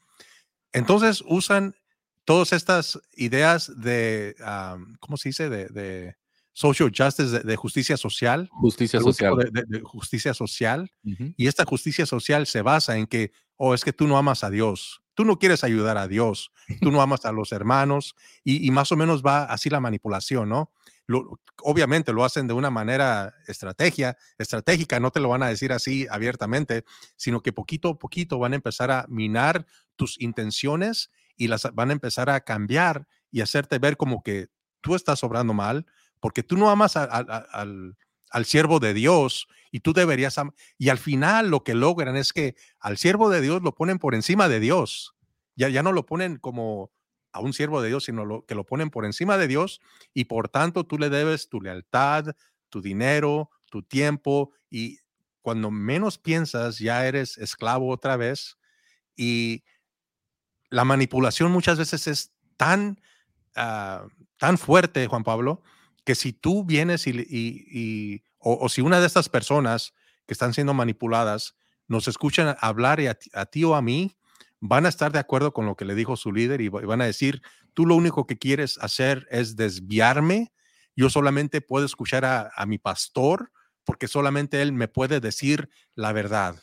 Y Ujú. esto es una, ah, yo dijera, una ah, deshonestidad intelectual de parte de, de los pastores, porque déjame darte un ejemplo, Juan Pablo. Digamos que tú eres un pastor, ¿verdad? Y yo soy una persona que llegó a tu iglesia y te digo, pastor, fíjese que ah, me acabo de salir de, de la congregación de donde, de- de donde yo vengo, llámese cualquier iglesia, ¿verdad? Tú ponle nombre como quieras. Y me vine porque estaban enseñando X doctrina que es errónea. eh, ponle el nombre a la doctrina que quieras. Pero tú despertás, yo desperté, abrí mis ojos y después que lo escuché hablar usted, estoy de acuerdo con usted y, creo que ah, quiero congregarme aquí con usted porque en donde yo iba, creo que nos estaban este, engañando en la doctrina, etcétera, etcétera. Tú que me dijeras, Juan Pablo, tú me dijeras como pastor, no, hermano, usted no puede cuestionar a su líder, se tiene que quedar allá en la iglesia donde vino. O me vas a decir, pues hermano, véngase aquí con nosotros, nosotros sí enseñamos bien. ¿Cuál, cu- cu- cuál consejo me dijeras tú, Juan Pablo? Obviamente segundo. quieres que, que- que- que me quede contigo, ¿no? Claro, claro. Y, y es donde viene la de- deshonestidad intelectual, porque para muchos de estos pastores está bien que las personas se salgan de otras congregaciones porque están en desacuerdo de muchas enseñanzas, pero no quieren que cuestionen ninguna de las enseñanzas que, ah, que ellos enseñan, porque ese es un ataque, es una, una afrenta en contra de Dios. Y esa es una des- deshonestidad intelectual que, eh, que, que muchos la- la- pasa por encima de ellos, no, no, no, no las notan. Pero si nosotros podemos ah, cuestionar ciertas doctrinas, tenemos que hacerlo ah, igual en, todo, en todo tiempo, ¿no? Y, si yo fuera pastor, yo no debo de, mirar una pregunta que me haga incómodo como que fuera un ataque. Fíjate, eh, eh, aquí es donde se deduce la, esta inconsistencia intelectual, porque cuando, si, por ejemplo, si, si tú eres mi adversario, Juan Pablo, y te empieza a ir mal en, la, en- mal en la vida, yo dijera, oh, es que a Juan Pablo lo está castigando Dios porque es mala persona. Pero si a mí me empieza a ir mal en la, en la vida, yo comienzo a decir, el diablo me está atacando porque me tienen envidia. O sea, a mí Dios no me puede atacar, ¿verdad? Solamente ataca a los demás, a, a los feos, a los, a, a- a los malos, A los que no diezman. a los que no diezman. Eh, pero no, no, no- no- logran o no pueden ah, ah, ser honestos ah, consigo mismos, con la congregación. Y lo que yo le quiero decir a, a- a mis hermanos en la fe que nos están escuchando es que si a ti te han dicho, no escuches otras voces, no escuches otras ideas, eh, yo creo que están siendo intelectualmente deshonestos porque dice la Biblia que la verdad los hará libre. Y para ellos, la verdad confunde o más información trae más confusión y, eso es totalmente deshonesto. No, no- nosotros como creyentes tenemos que siempre estar en busca de la verdad. Nunca vamos a llegar a la verdad absoluta, completa, pero sí entre más entendemos, más conocemos, más aprendemos, más información podemos obtener para eh, conocer más de esta verdad. Y esto lo, lo miramos, por ejemplo, cuando fuimos a la escuela, muchos de nosotros aprendimos la, teo- la teoría de la evolución, y no porque aprendí la teoría de la evolución me hice ateo, ¿verdad? Igualmente, si tú aprendes de otras personas, empiezas a escuchar, yo creo que toda esta información te puede ayudar a conocer y reconocer quién es Dios y seguirle a Él y no hacer ídolos a otras personas y hacer de ellos un Dios donde ahora nos volvemos casi, casi como esclavos de ellos o siervos de ellos cuando debemos de ser siervos de Dios. Como decía Pablo, en sus cartas, en algunas de sus cartas, que decía Pablo, ah, esclavo de Jesucristo, decía dulos de Jesucristo o siervo de Jesús, a veces se, se traduce, y eso es lo que nosotros somos, somos siervos del Señor, y sí estamos en conjunto trabajando con pastores, con nuestros hermanos, pero no, no, este, eh, nuestro Señor Jesucristo no puso una jerarquía en donde puso al rey, a los ministros, a los subministros y todo eso, así como lo miramos en el mundo actual, porque dijo Jesús que eh, cuando estaba hablando con sus discípulos, les dice, ustedes miran que la, gente del mundo se enseñorea de sus súbditos, dice, pero entre vosotros no será así, sino que el siervo será señor de, de los demás y el que quiera enseñorearse va a ser siervo de los demás. Ese es la, el, esquema de la iglesia en donde nosotros somos siervos, somos iguales, somos eh, juntamente eh, am, hijos de Dios y- y jamás podemos ejercer señorío sobre los demás como que fueran nuestros esclavos o nuestros súbditos. Sí. Wow, qué enorme diferencia, ¿no? Esa es una enorme, bien marcada la diferencia. Pero fíjate, aquí creo que hay un punto que está relacionado con lo que mencionas tú en términos del abuso espiritual. Y esto, y esto incluye físico, eh, etcétera, etcétera, ¿no? Pero es el abuso en general, la coerción. Ah, frecuentemente, este tipo de abuso espiritual, esta coerción, es acompañado, ¿ok? Y continúa con el torcer o el mal aplicar las escrituras, ¿no? Mm, Y, tenemos este ejemplo de, no sé si recuerdas tú, la, la iglesia Willow Creek del pastor ah, Bill Hybel, creo que fue en el 2018, 19 aproximadamente, donde se le, se le encontró que estaba teniendo todas estas infidelidades ah, Mm. em, ah, sexuales con, con mujeres de, de- de la iglesia. y se, fue, fue una gran bomba ¿no? en, en- en la, en, el- en la Mm. en el mundo cristiano en general, pero en esta iglesia en particular. Y sucedió de que cuando las mujeres empezaron a, a- vocear su- sus quejas, lo que había ocurrido, empezaron a ser atacadas por él y, su, y todo su staff, su- las personas alrededor de él, acusándolas de no haber cumplido con Mateo 18, 15, donde habla eh, el Señor de, de que si tienes un problema con tu hermano, que debes de ir con él primero y después, si eso no funciona, después una sucesión de, de, de, de, ah, de- lo que tienes que hacer, ¿no? Pero el gran énfasis es de que tenías que haber ido con él. Entonces, imagínate la mala aplicación de esto. Imagínate la persona que es abusada. O sea, yo, yo como mujer abusada o como hombre abusado, voy a ir a arreglar este asunto con el abusador, con el delincuente. O sea, Sí, sí. ¿qué, qué, qué, qué lógica tiene eso, no? Y, y es, eh, no, es el, no es el espíritu de, ese, de esa escritura el de que sucediera eso para, en términos de alguien que ha sido abusado física, espiritualmente, etcétera, de que tú vayas con él, te sientes para arreglar el asunto con el abusador. Oye, entonces, ah, pero e- es esta, esta dinámica de, po- de poder que está fuertemente del lado del pastor o del líder por, por naturaleza, por su oficio que ejerce, pero e- e- en, en- regresando al, al- al pensamiento, el abuso, este abuso espiritual de poder emocional, de poder psicológico, de poder personal, de esa autoridad, ¿no? De poder, es mucho más prevalente de lo que nosotros pensamos. Sucede Mm. con mucha más frecuencia. Y no solo en la Iglesia Católica, dicho sea de paso, los evangélicos también nosotros debemos examinar este asunto ah, e- en, en- nuestras propias congregaciones, como te quieras llamar, ¿no? Eh, eh, si no eres, digamos, no, no católico. Eh, un libro eh, de una persona que escribió sobre, sobre el abuso espiritual estaba dedicando, eh, me, me di cuenta hace poco, bastante sobre lo que ocurre eh, en la iglesia católica. Estaba echándole, al- tirándole a los, a los católicos en su libro de, de abuso espiritual.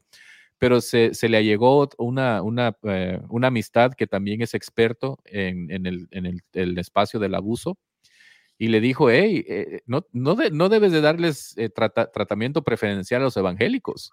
O sea, no, no, les des, no les des una carta blanca también a los evangélicos, porque aquí hay mucho, mucha tela donde cortar para también nosotros tener eh, cosas que debemos de estar alerta. Y yo creo que para terminar, porque hemos hablado eh, por lo menos lo que es la base de lo que queremos abordar el próximo año, fuertemente que va a ser este tema del abuso, que, abarca mucho, abarca muchísimo desde el abuso espiritual, como mencionábamos, psicológico, emocional, infantil, eh, en, en contra de las mujeres. De hecho, Juan Pablo, eh, hacen también esta labor estos, estos pastores de esta manipulación en donde logran conseguir que la mayoría de las personas congregantes eh, que le siguen se vuelvan tan, tan fieles, tan leales a él, que están dispuestos a abusar de los demás. Como el, este ejemplo que decías de esta hermana que fue abusada por cierto pastor, que cuando llegó a pedir ayuda, los mismos miembros la estaban ah, atacando, ¿no? Ah, y, empiezan a formar este tipo de conducta en donde la persona siente más abuso todavía de parte no solamente del pastor, pero ahora de los miembros que ella de- pensaba que eran sus hermanos y ella iba a sus casas y la conocían, conocían a su familia, a sus hijos y ahora estas personas, la manera que obran en contra de ella, la, la- la- la atacan su personalidad, su, ah, su integridad. No sé, yo, yo no he, he estudiado e- ese caso, pero me imagino que han de decir, bueno, pues e- ella estaba de ofrecida, se ofreció, qué sé yo, ¿verdad? Eh, Yo no conozco este caso, pero conociendo a las personas, no dudo que por ahí se haya comentado algo así. Y, este es el tipo de manipulación en donde comienza poquito a poquito, va avanzando y, siempre lo hacen de una manera eh, en donde quieren causar cierto tipo de empatía hacia los miembros, en donde los miembros sientan lástima por este líder, o es que este hermano es bien buena persona, no podemos, no, no podemos contradecirle, contradecirle quiere decir una afrenta en contra de Dios, y, y esta, eh, eh, estas manipulaciones, es, este tipo de, de, um, de liderar son muy peligrosos para la iglesia y es lo, eso es lo que yo creo que queremos que entiendan nuestros hermanos. Así que, Juan Pablo, ¿por qué no nos compartes unas estadísticas? Creo que ahí tenemos alguna información acerca de esto, este tipo de abusos. Sí, mira, aquí eh, brevemente, ah, para ir redondeando ya el episodio, los académicos de la Universidad de Vermouth que llevaron a cabo una encuesta eh, en nombre del Servicio Asesor de Protección Infantil de las Iglesias CCPAS, una organización benéfica de salvaguardia, encontraron, fíjate, que dos tercios de los encuestados en línea dijeron que habían sido abusados espiritualmente, según reveló el estudio. Dos tercios. Mm, La mayoría de las encuestas o de los encuestados, 69% eran hombres de tradiciones anglicanas, bautistas, independientes y pentecostales. Y gran parte de este abuso incluye lo que se conoce como mala conducta sexual del clero adulto. Se conoce como CSM en inglés. ¿Y qué es CSM, esta, esta mala conducta sexual del adulto? La mala conducta sexual del clero o CSM, CSM, también conocida como abuso sexual del clero, es cualquier comportamiento sexualizado, ya sea verbal o físico, por parte de un líder religioso hacia una persona bajo su, su cuidado espiritual. Debido al desequilibrio de poder, aquí viene esto de la- de- del poder asimétrico, ¿no? El, de- el desequilibrio Mm. del poder, desequilibrio, incluida la autoridad espiritual, la experiencia y el conocimiento por parte del líder, no puede haber consentimiento mutuo para una relación romántica o relación sexual. Más bien es un abuso de poder y una traición a una confianza fiduciaria sagrada entre un líder espiritual y alguien bajo su cuidado. En resumen, el CSM o mala conducta, mala conducta sexual del clero es un abuso. De la misma manera que la ley exige que los terapeutas respeten un código de ética profesional y mantengan límites adecuados entre ellos y sus clientes, los líderes espirituales son responsables de mantener los límites profesionales y evitar cualquier comportamiento sexual con aquellos con quienes están encargados de brindar atención. La mala conducta sexual del clero o el abuso sexual del clero son ilegales en los Estados Unidos. ¿Quiénes son los perpetradores y víctimas de conducta sexual inapropiada? Los culpables de conducta sexual inapropiada del clero no se limitan a pastores remunerados, sino que también incluyen a ministros no remunerados, consejeros y mentores espirituales, maestros y, predicadores iti- itinerantes, líderes de estudios bíblicos, profesores de seminario y cualquier persona que desempeñe un rol ministerial. Con cierto nivel de autoridad espiritual, aunque es poco común, los abusadores también pueden ser mujeres. Las víctimas pueden ser hombres o mujeres y de cualquier edad, aunque la conducta sexual inapropiada hacia un menor se conoce como abuso sexual infantil. Ahora viene algo muy importante. ¿Qué no es la mala conducta, la mala conducta sexual? Y aquí esto que quiero que quede bien claro. No es una aventura simplemente. La conducta, la conducta sexual inapropiada del clero a menudo se etiqueta erróneamente como una aventura. Si el pastor o la víctima están casados, se, se le- se les solamente se le Mm. llama, oh, fue una aventura. Sí. Mucha gente ve el abuso sexual del clero como simplemente un pastor que engaña a su esposa con un miembro de la iglesia. Sin embargo, una aventura es una relación entre dos personas que han dado su consentimiento mutuo y participan sin ningún tipo de manipulación. Este no es el caso de la mala conducta sexual del clero. La llamada relación sexualizada en este contexto ha surgido dentro de dinámicas de poder asimétricas, no iguales, donde el líder espiritual ocupa una posición más poderosa y dominante en relación con la víctima. Entonces, ah, esta conducta sexual del clero ah, generalmente ocurre después de que el líder elige cuidadosamente a una persona vulnerable y la prepara.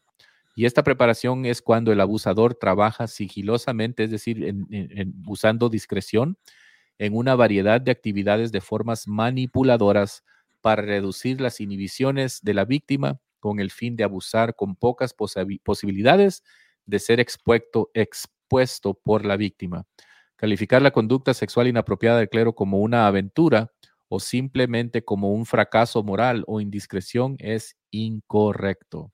Bueno, alguien podría decir, bueno, hermano Juan Pablo, usted ya se salió del tema, ¿por qué nos está hablando de esto? ¿Por qué no empezamos hablando acerca de los pastores, ah, cómo manipulan a la gente? Yo creo que esta que hemos compartido acerca del abuso sexual, o- obviamente este, no, no empezamos hablando de esto, pero se traduce a otros tipos de abusos, porque de la manera que, porque muchos de nosotros hemos, yo creo, mirado cómo este tipo de relaciones suelen comenzar, suceder y, y todo lo demás. Pero es muy similar la manera que comienzan a manipular y eh, eh, este grooming que se lleva a cabo, esta, ah, Preparación. esta preparación que se empieza a hacer, es bien similar cuando la persona quiere ejercer poder sobre nosotros y quiere comenzar a manipularnos. Uno podría decir, no, pues, a mí nunca me van a manipular sexualmente, posiblemente no, pero sí te pueden manipular espiritualmente, moralmente, eh, ah, financieramente, eh, porque eh, aunque el abuso varía, los métodos no varían, son bien similares. Es en donde el líder comienza lentamente a preparar el camino, a preparar la, tierra, por decir, empieza con un- un- un- una pequeña manipulación, así como en los abusos sexuales que comienzan diciendo, oh, se te mira bonita la ropa, o empiezan a decir así ah, piropos, ¿no? Hacia la otra persona del- de- que quieren manipular. Más o menos así empiezan también este tipo de manipulaciones morales, espirituales, que comienzan poquito a poquito, eh, se empiezan a, a- meter más y más, y cuando menos piensas, ya eres el esclavo, ya eres el amante, por decir, au- aunque eh, quiero que me sigan. En, esta a- asociación que estoy haciendo entre el abuso sexual y el, abuso moral y espiritual, porque son bien, ah, po- porque ah, son bien similares. Eh, obviamente en, el abuso sexual yo creo que a veces eh, sue- suelen ser expuestos más a menudo, ¿verdad? Porque cuando se dan cuenta de la infidelidad, todos, eh, ha- hay un escándalo, ¿no? Pero cuando se manifiesta que hubo un abuso moral o espiritual, nadie hace mucho, mucho ruido. Eh, de, de hecho, a veces sucede lo contrario, ¿verdad? Que eh, lo, lo- mantienen más callado. Oh, este, hay que tapar eh, eh, al, líder, hay que eh, protegerlo y, y- y traen escrituras que dicen, como la que compartiste tú hace, hace rato, Juan Pablo, en, en Mateo, que dice que primero tienes que ir, ir ir co- con, tu hermano y, ah, y- y da- y darle tu queja o decirle eh, todo este tipo de, de- de cosas que a veces lo quieren esconder porque ah, prefieren proteger al líder que proteger a, la, a los miembros. Eh, y, y- esto es lo que sucede en, en- en este tipo de comunidades unidas, ¿verdad? Que, que quieren ah, o, o- que lo, lo que logran hacer es ah, básicamente hacer del pastor un tipo Dios en donde hay que cuidarlo a él a, a- todas costas, a, a todo lo que se pueda hacer, cuando en, en realidad lo que tenemos que más bien hacer es cuidar a las ovejas, cuidar al rebaño, al redil. Esto es el llamado supremo del cual Dios en realidad nos llamó a ser, de, de ser siervos de los demás, cuidar de los demás y vigilar a, a la iglesia. Y, y creo que en Telos ese es algo, ese- eso es algo que nosotros estamos queriendo lograr. Así es, Ángel. Am, mira aquí para, para darle color tal vez a lo que estamos hablando en términos del abuso del poder. Mira, aquí tenemos una historia que quiero compartir brevemente.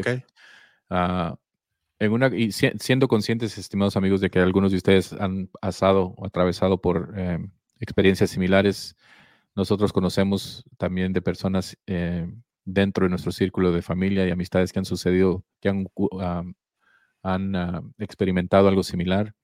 Existen recursos dentro de la iglesia y fuera de la iglesia también que, que pueden ustedes acudir, estimados amigos, para tratar de encontrar sanidad en este aspecto, pero ah, lo compartimos con el fin de que personas que desconocen lo que está ocurriendo vean tras el telón cómo es que ocurren estas cosas. Mm, Y este es el caso de una señora, de una hermana en la iglesia, en una comunidad unida en, en los Estados Unidos. Este pastor Fernando, le vamos a llamar Fernando, había estado sirviendo a la congregación durante más de una década. Era respetado el pastor, ah, joven, confiable eh, y visto como una figura paterna eh, en la iglesia por muchos. Un día, eh, una joven llamada Sara, recién divorciada y luchando con una gran angustia emocional, eh, ya de por sí, comenzó a asistir a su iglesia en busca de, consuelo. Y el pastor Fernando mostró un interés particular en el bienestar de, esta joven Sara y ofreciéndole consejería y apoyo. eh, trató de, de ir este, acercándose a ella, ¿no? Y, a medida de que sus, sus juntas, sus interacciones crecían, él compartía o comenzó a compartir detalles íntimos sobre su propia vida, creando una sensación de, cercanía entre los dos. Y gradualmente comenzó a, difum- a- a di- a difuminar las fronteras, a, bajar esas fronteras entre el cuidado pastoral y la atención personal, halagándola y haciéndola sentir especial de maneras que parecían tanto inapropiadas, pero eran difíciles de discernir así completamente para Sara debido a su estado vulnerable que ella, que ella tenía. Entonces, con el tiempo, el pastor Fernando aisló emocionalmente a Sara, convenciéndola de que su conexión era parte de un plan divino, ¿ok? De un plan divino, manipulando su confianza en su autoridad eh, espiritual como, como pastor. Lentamente introdujo el contacto físico durante sus sesiones de asesoramiento, gestos aparentemente inocuos que eventualmente se convirtieron en contactos más íntimos. Confundida y, en conflicto, Sara se sintió incapaz de cuestionar las acciones de su pastor. Temía que hacerlo interrumpiría la guía espiritual que tanto ella necesitaba. Con el tiempo, su relación se convirtió en una relación sexual coercitiva, dejando a Sara sintiéndose violada y avergonzada, pero incapaz de hablar debido a la dinámica de poder y al miedo de no ser creída una comunidad, eh, perdón, de una de no ser creída, o sea, que le fueran a creer en una comunidad donde el pastor era reverenciado. En esta situación, lo que podría haber comenzado como una búsqueda genuina de consuelo y orientación se convirtió en un caso de abuso sexual clerical.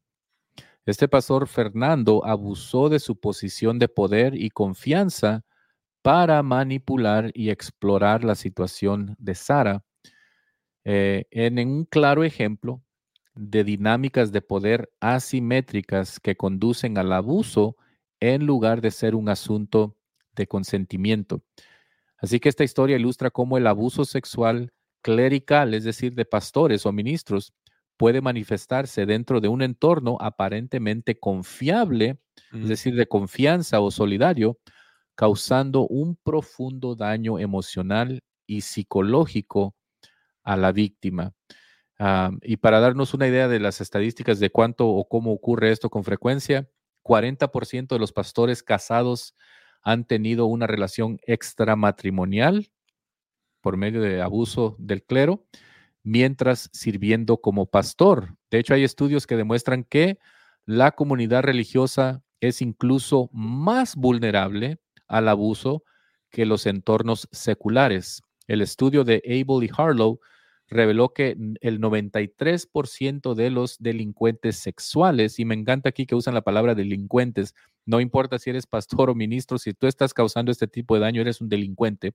93% de los delincuentes sexuales se describen a sí mismos como religiosos y que esta categoría de delincuentes puede ser aún más peligrosa, pues de hecho la más peligrosa, otros estudios han encontrado que los abusadores sexuales dentro de las comunidades religiosas tienen más víctimas y víctimas más jóvenes. ¿Cómo ves, Mm. Ángel?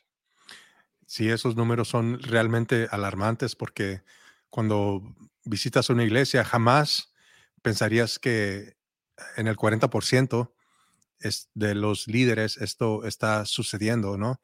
Y una cosa, una de las cosas que a mí me impresionó en el pasado fue que ah, existen organizaciones religiosas en donde tienen básicamente un ejército de abogados para defenderlos en casos como estos.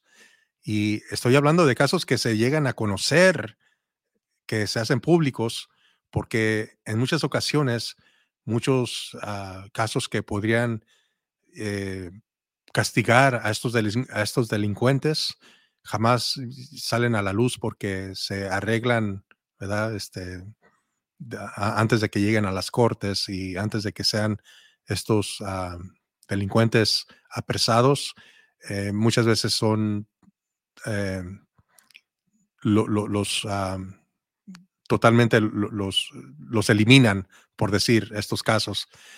Y es, e- alarmante. Y, una vez más, no quiero decir que todas las iglesias son iguales, pero yo creo que como miembros tenemos que recobrar conciencia como creyentes, como fieles seguidores, seguidores a Cristo, reconocer que eso existe y en cuanto, y si eso existe, quiere decir que si yo soy cuidadoso con lo que escucho, con la- las, la- la- lo que se predica dentro de las iglesias, no me está haciendo a mí una mala persona. De hecho, me está haciendo una persona más cautelosa de cuidar lo que estoy aprendiendo y que no todo lo que posiblemente digan, especialmente si no se puede respaldar bíblicamente, como lo de las primicias y otras otras ideas similares a la prosperidad, si estas ideas no se pueden, ah, no hay una correlación entre ellas y las escrituras,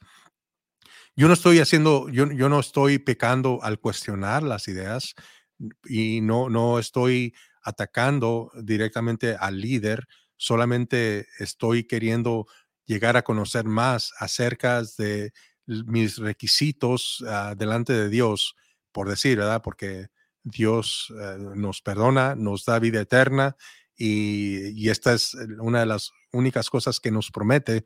Ya las demás bendiciones vienen por añadidura, que posiblemente lleguen, posiblemente no, no hay ninguna garantía. Y si empiezo a cuestionar a alguien que me quiera convencer de lo contrario, entonces yo estoy haciendo algo bien, estoy, y es lo que queremos hacer en Telos, queremos ayudarle a nuestros hermanos a mirar estos puntos en donde Dios quiere que tú no seas esclavo de nadie, que Dios quiere que tú le des su lealtad a Él por medio de la Biblia eh, y, que puedas tú servir a otros, que sí vayas a la iglesia, vayas y ayudes. eh, no estamos diciendo que no ayudes, que no contribuyas. Podemos ayudar, podemos contribuir, pero no al punto en donde estamos dando casi todo nuestro ingreso, donde todo nuestro ser depende de mi conexión a la iglesia y no mi conexión hacia Dios. Así que las profecías de fin de año, mucho cuidado, estimados amigos. Es. eh, no todo lo que se va a predecir este año o, todo lo que se va a adivinar, porque a veces son adivinanzas. Mucho cuidado con esas profecías de fin de año que no vayan a lastimar tu fe el próximo año. Las primicias eh, que se suelen eh, festejar, los servicios de primicias, son cosas que no son bíblicas, así que ten mucho cuidado, especialmente si tú, amigo, amiga, hermano, hermana, ah, estás batallando económicamente, no- que no vayan a, a manipular, no te dejes manipular tus emociones Mm. de, de sentirte culpable, de no poder contribuir con lo que te están requiriendo contribuir en tu, en tu iglesia local. Mucho cuidado, eh, no, no, no te dejes llevar por mensajes falsos o enseñanzas y doctrinas que tienen que ver con el dinero, que tus antenitas inmediatamente al escuchar algo relacionado con el dinero estén muy alertas porque 99.9% del tiempo eh, debido a todas las enseñanzas que vienen de estas mega iglesias que so- tienen un gran enfoque en el Evangelio de la Prosperidad, el Evangelio del Reino, el Evangelio de la multiplicación, de los, los principios. Todas estas son frases, estimados amigos, que, que tus antenitas deben de estar alerta al escuchar algo relacionado con el dinero porque es muy probable y muy- no solo posible, pero probable de que sea una enseñanza errónea. Busca, Mm. escudriña las escrituras y busca la verdad del Señor en la palabra de Dios. Cuidado con las, pro- las profecías de fin de año, las primicias del año y por último, cuidarse de organizaciones o pastores locales que estén enseñando eh, e- este, este concepto de no, no escuches algo afuera de, de lo que estamos enseñando acá porque eh, todo, todo es mentira. Nosotros somos los únicos que tenemos la verdad y es donde viene este tema de la, del abuso de la autoridad, el abuso del poder. Esa es la raíz de que te digan no escuches allá afuera, no veas lo que está allá afuera, solo nosotros, solo nosotros. Cuidado, porque es donde viene esa raíz de la- del poder, lo cual cerramos hablando ahora de, de algunos de esos frutos que son el abuso físico, el abuso emocional, psicológico, etcétera, a cosas que vamos a entrar más de lleno en el próximo año. Así que, por mi parte, una gran, una gran plática, Ángel, estoy que muy- dijiste muy contento. Ajá. Eh, rápidamente lo que dijiste es acerca del pastor Fernando, cómo comenzó a aislar a esta A esta víctima. ovejita, una ovejita, ¿no? Como Sí, un sí. lobo. Sí, y, y eso es lo que pasa cuando te empiezan a decir no escuches por fuera porque lo que te están haciendo es que te están comenzando a, a aislar y solamente un- unas ide- una idea va a ser la que te va a comenzar a, a formar y al final el- el- lo único que van a lograr es la manipulación absoluta sobre tu vida. Así es, y eso es lo que queremos evitar. Y en este caso, me, me enoja, me da coraje, Ángel. Yo me imagino que tú das de sentir similar, porque yo, yo soy padre de una niña, o sea, te- te- tengo mi mamá, tengo mi esposa, sé, sé lo que podría representar el de que, óyeme, que lo, lo, lo, lo tilden como, ah, fue una aventura. Ya se, se supo de que el pastor tuvo una aventura con esta hermana. No, no fue una aventura, fue un abuso, fue una manipulación, porque todo inició con el pastor haciendo esta, eh, preparándola, grooming, lo que se llama como grooming en, el espacio de, de- de- de abuso sexual. Igual con los niños, cuidado con los niños, eh, cuidado con, tu- con- con confiarle los niños a tu pastor joven, a tu pastor de, de jóvenes, ¿no? Si especialmente si es un, un, hombre ya ma- maduro o, o- o aún parejas, ¿no? Cuidado. Ahí es donde los papás, los padres de familia, los esposos, hey, hay que, hay que levantarnos como guerreros y pelear por nuestros hijos. Mis niños no se van a ir a, ca- a quedar a dormir a, la casa de un extraño, no importa qué tan buenos, qué, no, no, no, no, no, no, no.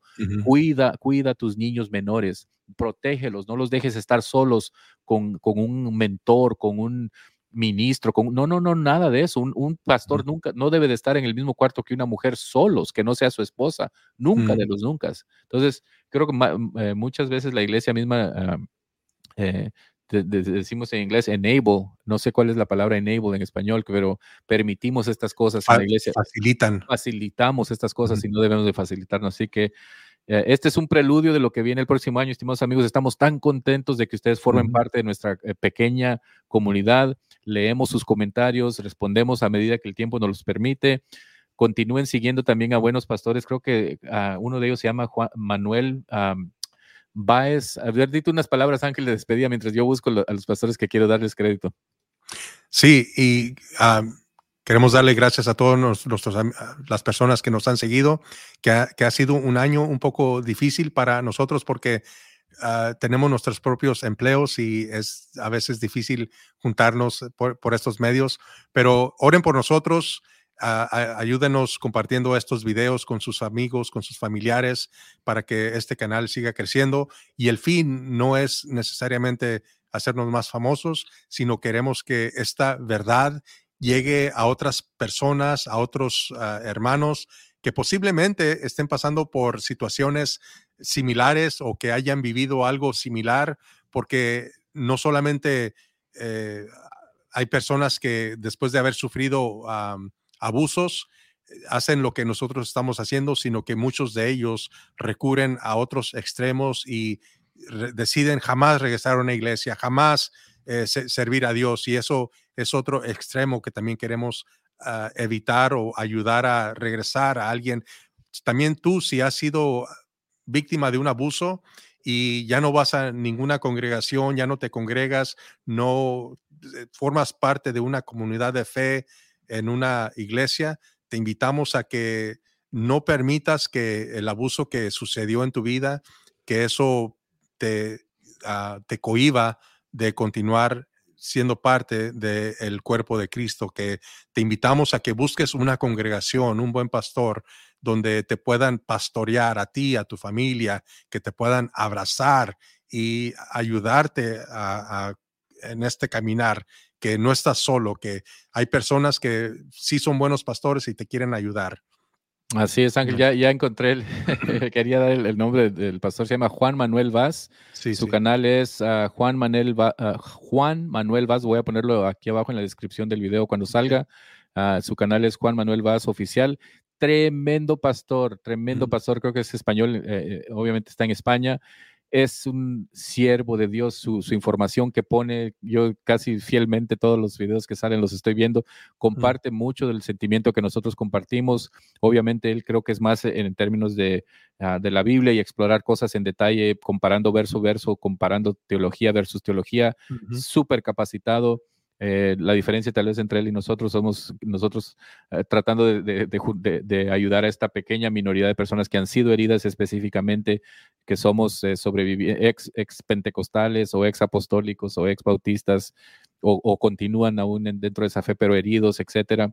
También está el hermano pastor Will Graham, que es, creo que es americano, su, su acento es americano y está también creo que viviendo en España. Excelente ministerio, pastor Will Graham y el pastor Juan Manuel Vaz. Así que esos, esos son nuestros shoutouts Mm. para personas que deben de seguir, hermanos, ah, para, para continuar en, esa, en ese proceso de sanidad Yes. y de buena educación. Así que feliz Navidad, próspero año nuevo. Este es el último video del año. Vienen enormes y tremendas eh, series ah, para este próximo 2024. Mucho cariño, mucho amor y vamos a continuar leyendo sus... Denos comentarios, eh, escríbanos si tienen algún tema en específico. Hemos recibido sugerencias para temas para próximas series. Por favor, no dejen de escribirnos en los comentarios.